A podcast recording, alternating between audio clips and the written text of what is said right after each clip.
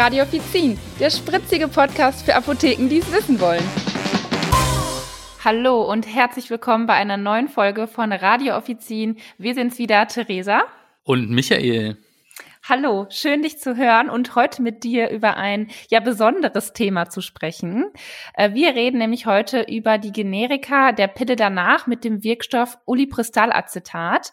Darüber möchten wir jetzt sprechen, weil jetzt seit kurzem habt ihr ja in der Apotheke verschiedene Möglichkeiten, äh, die Pille danach mit ähm, Ulipristalacetat anzubieten, da das Patent von dem Hersteller HRA mit der LR1 abgelaufen ist.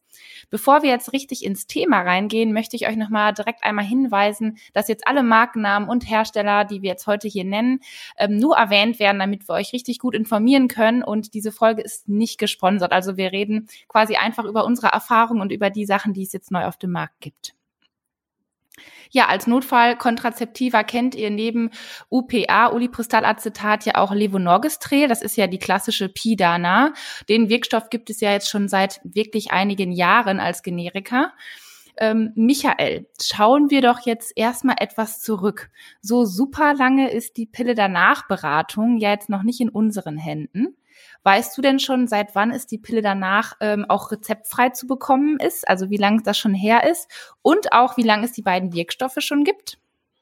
Puh, Theresa, gute Frage. Also jetzt muss ich echt mal überlegen. Ähm, ich glaube, ich kann keinen Zeitraum nennen. Mhm. Ähm, mittlerweile bin ich ja jetzt auch schon fast ein halbes Jahr nicht mehr in der öffentlichen Apotheke. Ähm, mhm. Ich sitze jetzt hier in, in, dem neuen Büro von Apothekia in der Zentrale und ähm, hatte dementsprechend auch Generika noch nicht in der Hand.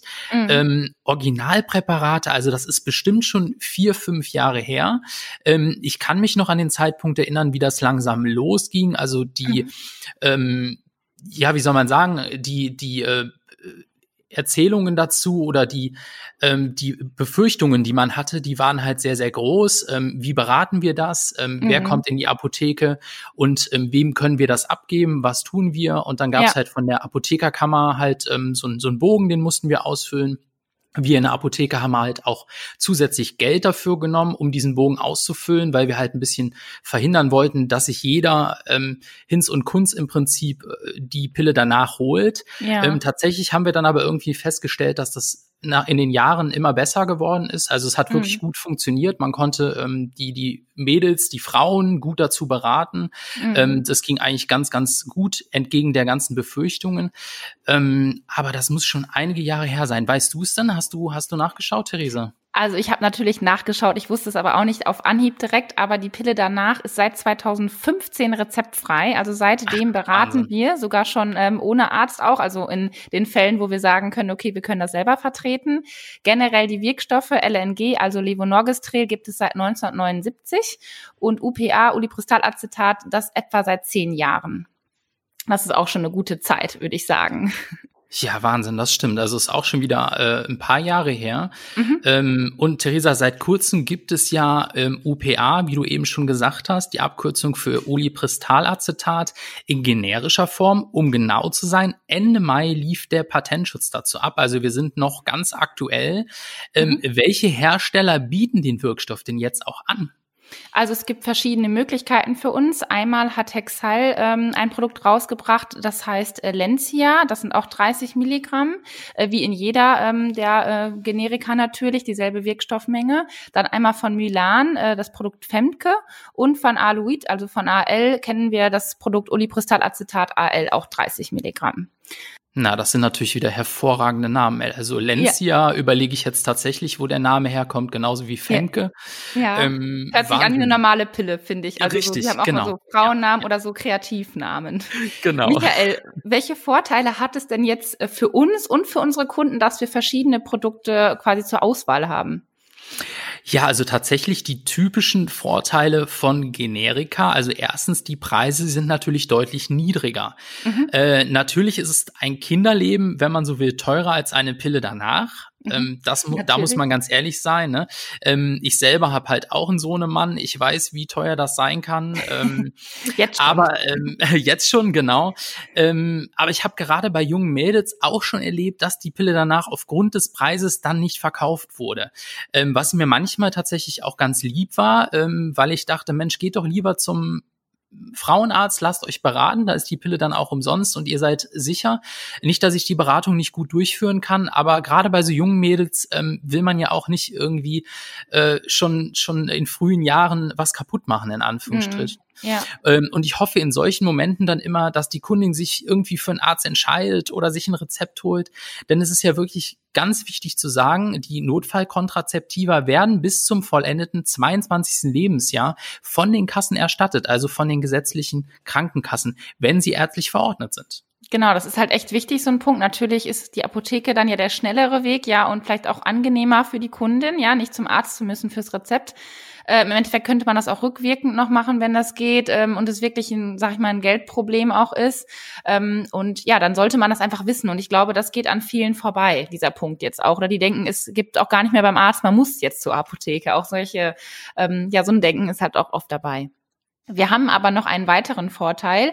Und zwar, falls es bei den Herstellern mal zu Lieferschwierigkeiten kommt, ja, was wir ja von vielen Medikamenten kennen, leider besonders gut, ist es für uns jetzt besser, weil wir ausweichen können. Und zudem ist es so, dass ja in unserer Erstempfehlung bei, ähm, ja, bei ungewollten Schwangerschaften, um die zu verhindern, ja immer UPA, Ulipristalacetat ist natürlich in den meisten Fällen. Aber man sagt, mit einem Anteil von zwei Dritteln ist das quasi der bevorzugte Wirkstoff, der eingesetzt wird. Und deswegen ist es sehr, sehr gut, gut, dass wir da jetzt auch ausweichen können. Definitiv.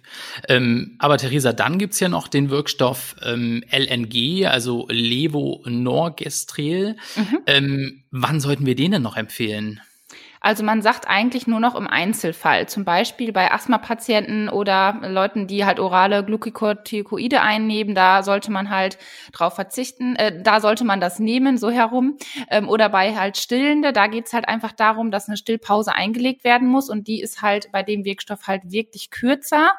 Ähm, man muss halt dann nur acht Stunden auf das Stillen verzichten und bei der LR1 wäre das gleich eine ganze Woche. Ne, natürlich ist das dann kein Thema bei Frauen, die nicht stillen, die jetzt direkt über die Flasche geben. Da wäre das nicht das Problem, aber ähm, das sind halt so Knackpunkte, an die man wirklich denken sollte.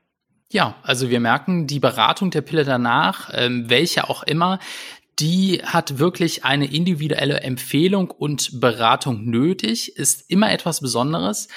Ähm, sie benötigt ganz viel Fingerspitzengefühl, Aufmerksamkeit und Ruhe. Also am besten zieht ihr euch wirklich ähm, in euer Beratungsräumchen oder in eine stille Ecke zurück, wo ihr halt wirklich mit der Dame, mit der Frau, mit dem Mädel reden könnt in Ruhe. Und zudem ist es besonders wichtig, dass ihr an den Wechselwirkungen und an die Kontraindikationen denkt denkt hm. und da ähm, nochmal ganz speziell drauf eingeht und ja, im besten Fall dann halt auch nochmal so einen Fragebogen ausfüllt, wenn ihr euch nicht sicher seid, ähm, wo ihr dann auch nochmal ein paar Vorgaben habt, äh, um nicht zu vergessen. Genau, also bei mir ist es auch mal so, ich kenne es jetzt selber von der LR1, die haben ja so einen super äh, Frage, was heißt Fragebogen, aber die haben so einen wichtigen Infozettel nochmal.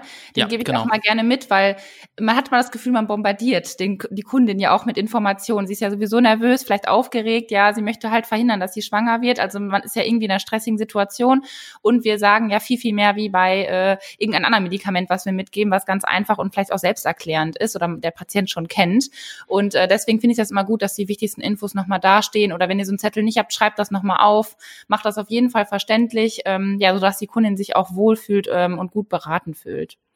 Das denke ich auch. Also die Frauen haben ja in der Regel auch immer eine Handtasche dabei. Da passt das ja dann auch sehr, sehr gut rein. Ja. Und ähm, dann haben sie, sobald sie aus der Apotheke gehen, immer noch die Infos, können sich das in Ruhe zu Hause nochmal durchlesen.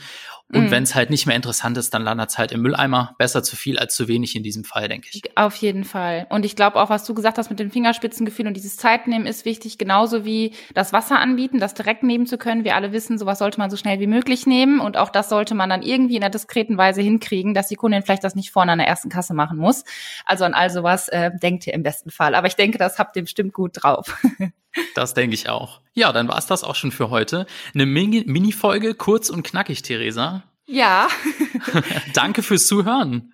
Ja, viel Erfolg euch bei euren Beratungen und äh, welche Produkte ihr jetzt neu ans Lager legen solltet oder vielleicht auch schon habt, das wisst ihr jetzt auf jeden Fall. Bis zur nächsten Folge. Bis Tschüss. Dann. Tschüss.